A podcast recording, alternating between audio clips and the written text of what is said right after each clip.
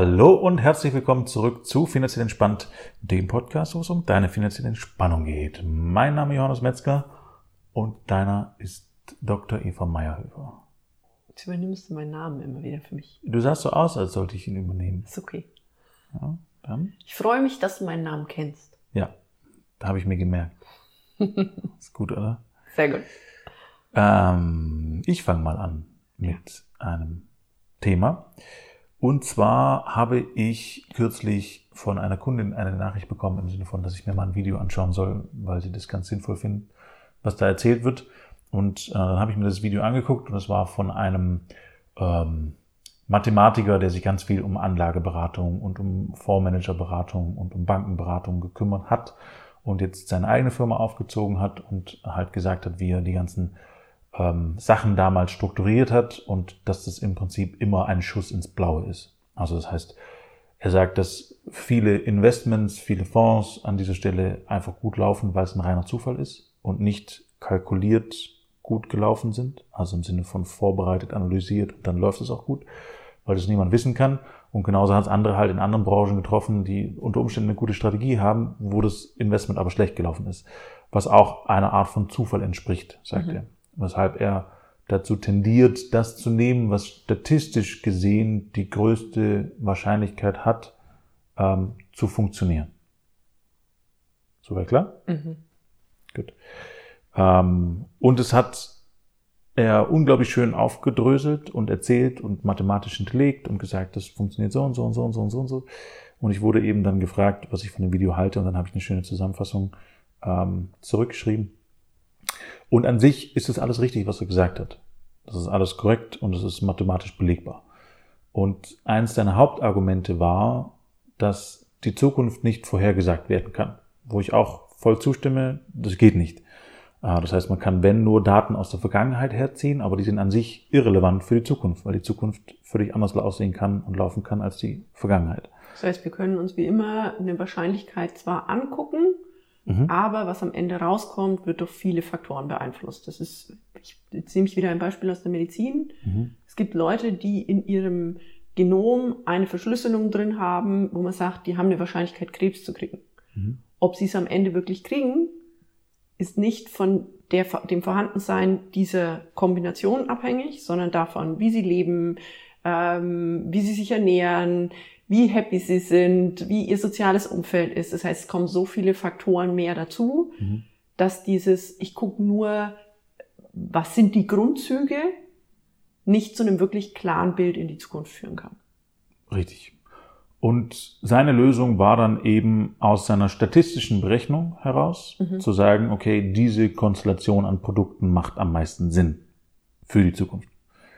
Wo sich ja in meinem Verständnis dann die Schlange in den Schwanz beißt? Katze. Die Katze? Die, Schlange? Die Katze beißt sich in den Schwanz. Ich finde Schlange besser. Okay. Schöneres Bild irgendwie. Ähm, weil diese Statistik, die er heranzieht, ja auch auf der Vergangenheit beruht. Das heißt, ja, das ist richtig. Ich kann statistisch gesehen aus den letzten 100 Jahren das Effektivste rausfiltern. Mhm. Das ist aber auch kein Garant dafür, dass es in der Zukunft genauso weiterläuft. Das Und heißt, die Variablen bleiben trotzdem drin. Und ich würde sagen, gerade jetzt gibt es ja so viele neuen, neue Variablen, die dazukommen. Ähm, wir wissen nicht, ob es in fünf Jahren noch ein Geldsystem im Sinne von, ich habe Scheine und Münzen geben wird. Wir wissen nicht, wie weit ähm, Kryptowährungen eine echte Alternative in unserem Geldsystem ja, und mit am wichtigsten, wie sich das Bewusstsein der Menschen verändert. Weil genau. sobald da eine, ich sage es mal, eine Bewusstseinsstufe sich verändert im Sinne von äh, wie auch immer, wir lassen wir mal offen. jetzt alles und geben frei in Liebe. Genau, sozusagen, dann, dann verändert sich ja auch das komplette Anlageverhalten. Das heißt, diese komplette Statistik für die letzten 100 Jahre kann nicht mehr gebraucht werden. Mhm. Ist, also kann schon gebraucht werden, aber ist dann halt hinfällig, genau. weil andere Variablen mit reingekommen sind. Manche sind wahrscheinlicher und unwahrscheinlicher, da kann man wieder auch eine Statistik draus machen. Nur sein Hauptargument war eben, dass alle irgendwie mit Zahlen arbeiten, aber trotzdem blind in die Zukunft laufen. Das gleiche, aber O-Ton macht er auch. Eins mhm. zu eins. Was ich echt absurd fand, dass da niemand die Frage gestellt hat. Hallo? und wenn man sich wirtschaftlich diese Sachen rückwirkend betrachtet und man nimmt jetzt zum Beispiel diese Kondratjew-Zyklen, Also diese langen Wellen alle 50 Jahre, wo man sagt, da passiert irgendein massiver Wandel in unserem System, der komplett alle anderen Systeme, eben das Wirtschaftssystem, das Geldsystem mit beeinträchtigt, dann wären wir jetzt auch wieder in einer Wandelphase drin, wo wir jetzt noch gar nicht abschätzen können, wie sieht's denn dann aus? Mhm. Weil als zum Beispiel die Dampfmaschine eben kam, hat sich das wirtschaftliche Verhalten der Menschen komplett geändert und ich könnte das Verhalten, das die Leute damals haben, im Sinne von, ich kriege am äh, Freitag meine Lohntüte und die muss dann halt für eine Woche reichen, hm. das haben wir ja heutzutage nicht mehr. Das heißt, ich muss an dieser Stelle ganz anders planen. An anderen Stellen bin ich entlastet worden, weil es zum Beispiel jetzt ein Rentensystem gibt, mehr mhm. oder weniger. Ähm, als die, das Informationszeitalter dazu kam und dann eben die Möglichkeit für Kryptowährungen, sind wieder neue Sachen mit dazugekommen, die ja in den alten Statistiken gar nicht drin sein können. Und damit ist dieses, diese Pauschalaussage, ich gucke mal zurück und entscheide dann für die Zukunft, an sich ja hinfällig. Richtig.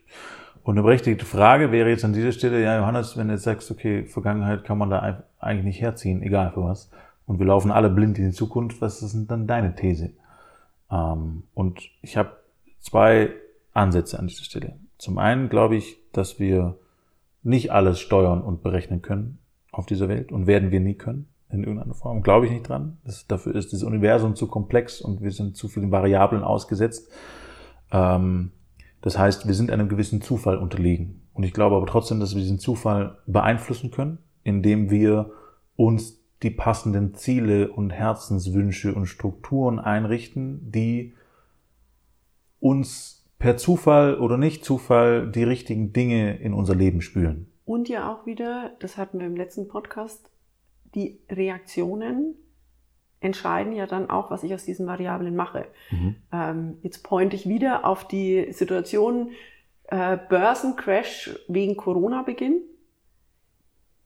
Wenn jemand da dann gesagt hat, wunderbar, das Geld, das ich zur Seite gelegt habe, nehme ich jetzt und investiere es in die gefallenen Aktien und nehme dann den Aufschwung wieder mit, dann hat er ja über seine Reaktion aus diesem nicht vorhersehbaren Zufall einen Gewinn wieder ziehen können.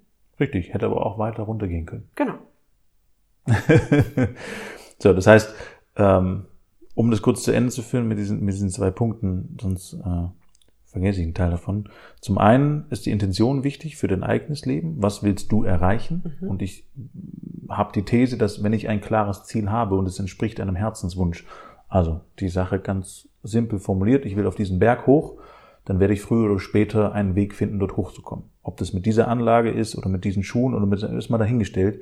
Aber wenn ich dieses Ziel habe, da hochzukommen, werde ich einen Weg finden, dort hochzukommen. Das gleiche auch mit einem, ich will mit Aktien eine Million Euro verdienen als Beispiel. Wenn das das Ziel ist, dann glaube ich, dass es möglich ist, damit auch dorthin zu kommen, ist nicht unbedingt gesagt mit der Strategie, die man dann im Kopf hat zu dieser Zeit. Kann auch sein, dass man zwischenzeitlich mal kurz alles verliert oder so.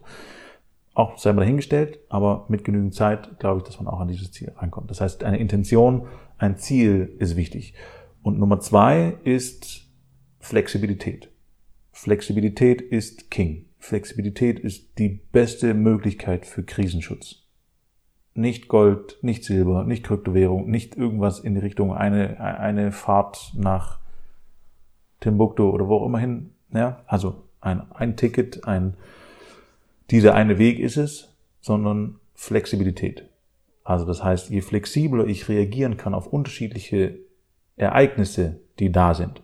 Ich vergleiche das immer gerne mit einer Fallschule. So früher im Kung Fu haben wir Fallen gelernt. Das heißt, wir haben gelernt, wie wir richtig fallen, ohne uns zu verletzen. Ja? Das heißt, du kannst mich jetzt zwei Meter irgendwo runterschmeißen und die Wahrscheinlichkeit, dass ich mir nichts tue, ist relativ hoch, weil ich habe mir diese Reflexe angeeignet, so dass ich mich, wenn ich aufkomme, in irgendeiner Form abrolle, egal wie ich runterfalle. Also nicht ganz so elegant wie eine Katze vermutlich. Äh, jetzt mit zehn Kilo mehr werde ich wahrscheinlich auch eher runterplumpsen, aber die Wahrscheinlichkeit ist wesentlich höher. Sagen wir Wenn so. du Purzelbäume schlägst, sieht man immer noch deine Fallschule. Ja. Und unabhängig davon, aus welcher Seite ich geschubst werde, mhm. habe ich eine Möglichkeit zu reagieren. Habe ich eine Möglichkeit, selbst wenn ich falle, kann auch sein, dass es zwischendurch mal wehtut, ist keine Frage, aber ich werde mir nichts Größeres brechen. In aller Wahrscheinlichkeit. Das könnte natürlich auch passieren. Ja, sind auch ein paar Variablen, aber die Wahrscheinlichkeiten steigen an dieser Stelle, je flexibler ich bin, gut durch Situationen durchzukommen. unabhängig davon, von welcher Seite ich geschubst werde. So, wenn das Leben jetzt sagt, okay, was auch immer, wir haben jetzt einen Börsencrash, wir haben jetzt einen Währungswechsel, wir haben jetzt einen, was auch immer, in meinem Leben passiert, das Haus ist abgebrannt, die, die keine Ahnung, das Auto ist weg oder welche Dinge aber passieren, passieren uns ja allen in irgendeiner Form. Manchmal im Extrem, manchmal im Kleinen, aber passiert uns allen, in welcher Form auch immer. Und dann die Flexibilität zu haben, auf diese Dinge reagieren zu können und zu sagen, okay, was kann ich jetzt tun? Ich habe jetzt da das, da kann das darüber sein. Allein mit Kontenstrukturen zum Beispiel, wenn wir jetzt wieder auf die Finanzen zurückkommen, ist es so, dass wenn ich jetzt zum Beispiel eine Reserve habe und das Auto ist weg oder verbrannt und die Versicherung zahlt erst einem halben Jahr und ich kann es aber trotzdem kompensieren über was, was ich bewusst dafür zur Seite gelegt habe, ist schon mal eine hohe Entspannung an dieser Stelle da. Mhm. Ja, und eine hohe Flexibilität. Genau das gleiche auch bei Aktieninvestments. Wenn ich jetzt an Aktien investiere, dann eine Strategie zu haben, wo ich flexibel reagieren kann. Corona-Zeit. Hätte auch weiter runtergehen können noch eine ganze Zeit. Ja, die Wahrscheinlichkeit war dafür relativ gering. Mit Wahrscheinlichkeit kann man schon rechnen, weil Anleger haben auch ein bestimmtes Verhalten zu der Zeit. Nur hätte auch weiter runtergehen können. Und dann auch eine Strategie zu haben, okay, was mache ich denn dann? Ja, genauso wie wenn es wieder hochgeht. Was mache ich denn dann? Ähm, ist auch eine Flexibilität. Ne? Und Geld haben zum Nachzuinvestieren zum Beispiel bringt auch Flexibilität. Ähm, und die Strategie am Ende ist halt einfach das Entscheidende. Und Flexibilität ist der einzige Krisenschutz, den ich kenne, der tatsächlich nachhaltig funktioniert. Und selbst dann können trotzdem chaotische Sachen passieren. Ähm, nur that's life. Das ist das Leben. Herzlich willkommen auf Planet Erde. Ähm, war in den Bestimmungsvertrag so vereinbart. Ist einfach so. Ja.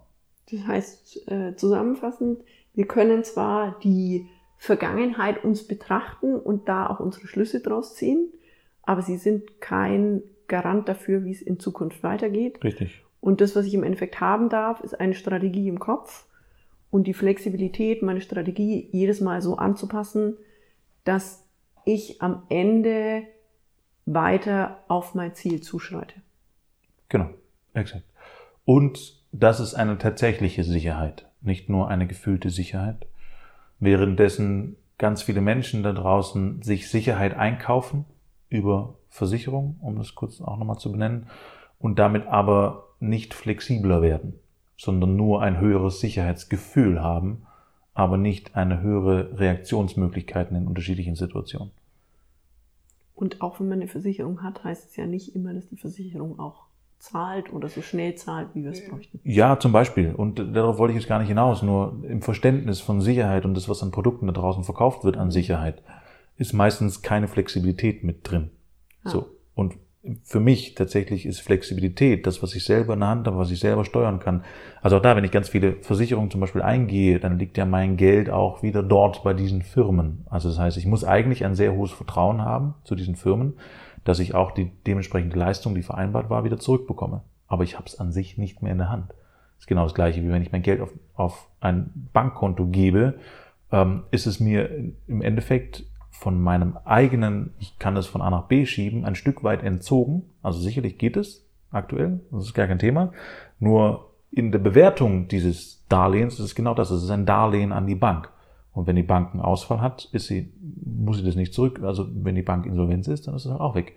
Ähm, das heißt, auch da gibt es Wahrscheinlichkeiten und macht unter Umständen unflexibler, äh, was man dann auch wieder abrufen kann über eine andere Strategie. Aber so tief wollte ich jetzt gar nicht rein. Eigentlich wollte nur sagen, dass das Sicherheitsgefühl vieler Menschen sie wesentlich, wesentlich unflexibler macht in den Produkten, die sie damit kaufen, weil es zu diesem Gefühl passt.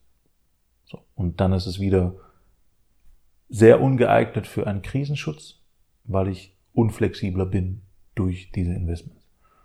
Was es im Detail ist, das muss man sich dann genau anschauen. Deswegen ähm, wollte ich da jetzt auch nicht zu tief reingehen ähm, oder irgendwas benennen, weil es auch wieder unterschiedlich ist.